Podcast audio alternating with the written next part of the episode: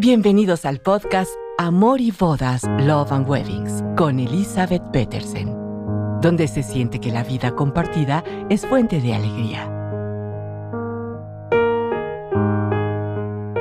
Ya estamos temporada 9 y el episodio quinto, es decir, con este episodio cerramos la novena temporada. En eso que les hablaba y les hablo y les hablaré en esta temporada de bodas con algún atributo especial, algo diferente y original.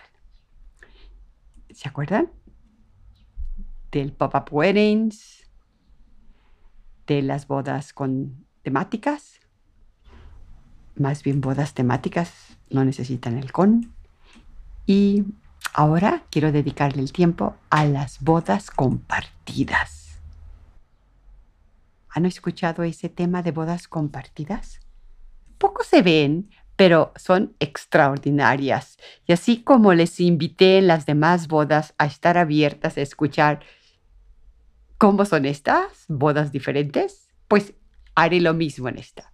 Imagínense, brinquen conmigo a estas alternativas y conozcan más sobre bodas. En esto, preparar la boda, mientras más escuches del camino, de las opciones, de lo que otras gentes han vivido y te emociones con ellos, pues vas creciendo la ilusión de la tuya y también descartando lo que para ti no es.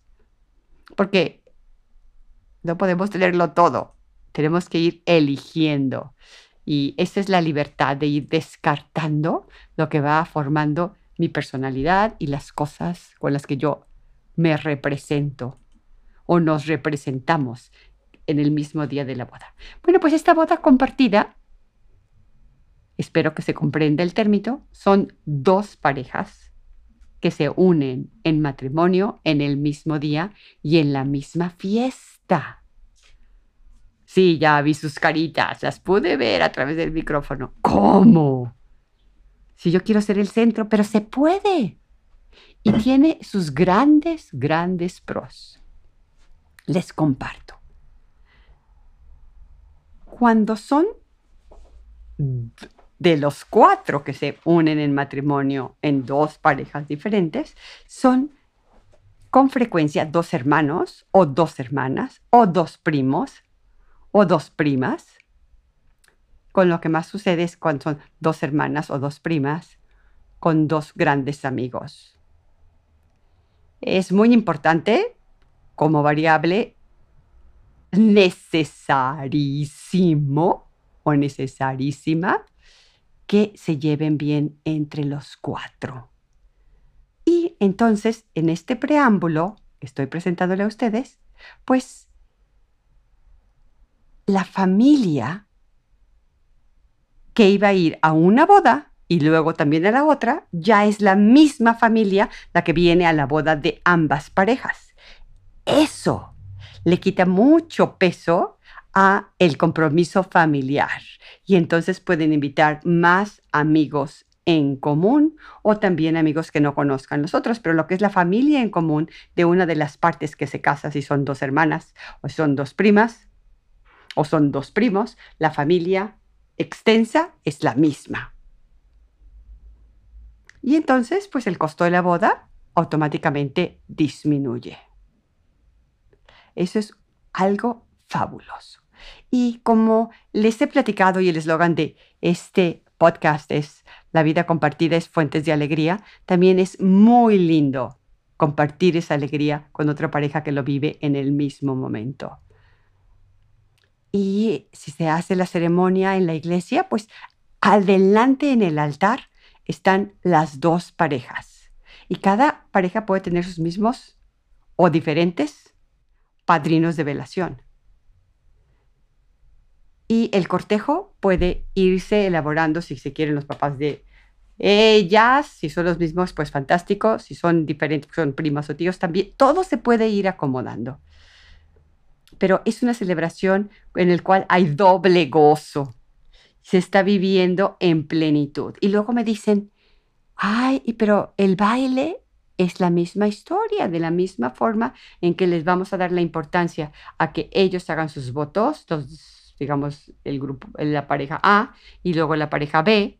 Entonces, en el baile puede empezar a abrir la pista la pareja B, porque dijo los votos después, y después baila la pareja. Otra cosa súper linda es que las dos parejas bailen la misma pieza en diferentes áreas de la pista y luego se intercambien. O sea, tienen una variedad de actividades que pueden ser distintas cuando la boda y el festejo es compartido.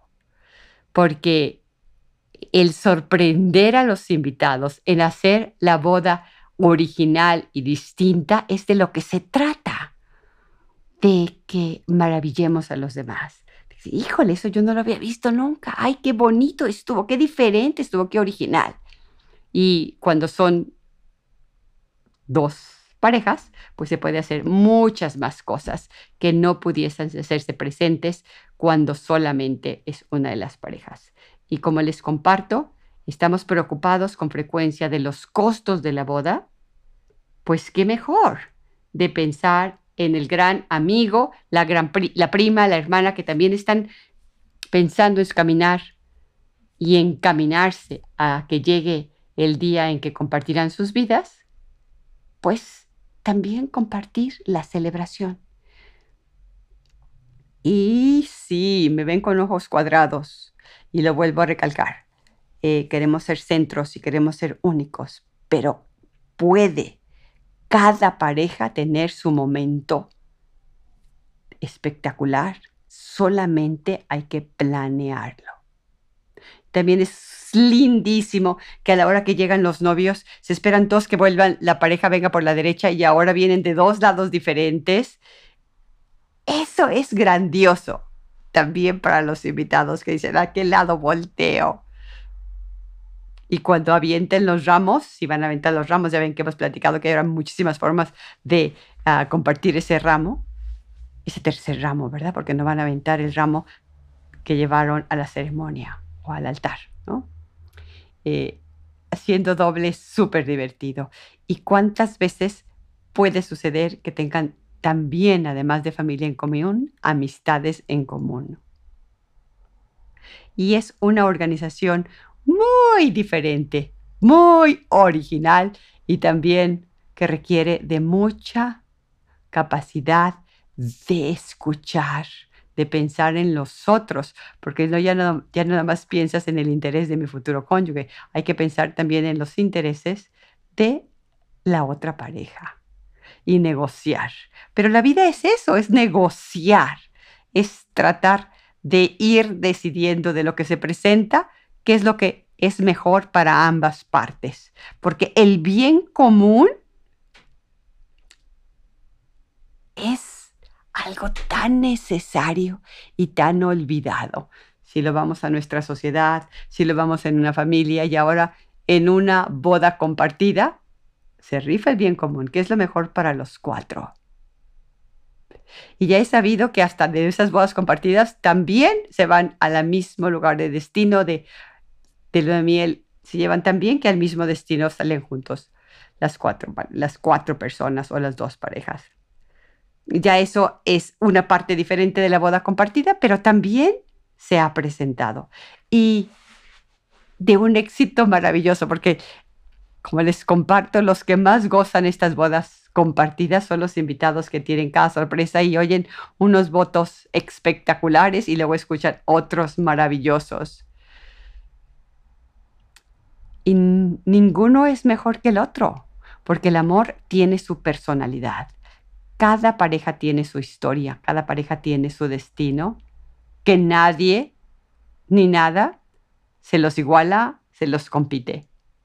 Y dicen, ¿y los vestidos iguales? Pueden ser vestidos iguales, pueden ser vestidos distintos.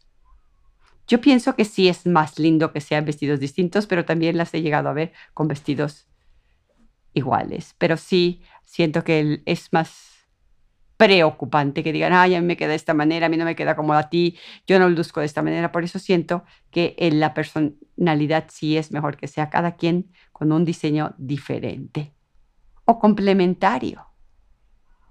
Y en los caballeros, pues ya es de cada uno, porque el traje del novio que puede quedarle a uno y él es igual, ¿no? Puede al otro no quedarle. Me estoy imaginando que uno es muy alto y le queda súper bien el frac y al otro es bajito y el frac no le va.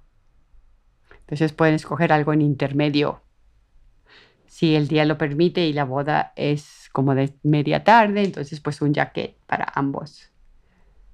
¿Qué tal? Ya estoy, vuelvo a decirle, sus ojitos están como cuadrados. ¡Qué locuras, Elizabeth!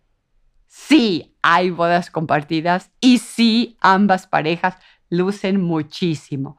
Y sí, sí, sí, sí, un gran pro es que los costos se disminuyen porque hay invitados que ambos, de alguna manera, por cualquier relación, ambos conocen y los iban a invitar a su evento.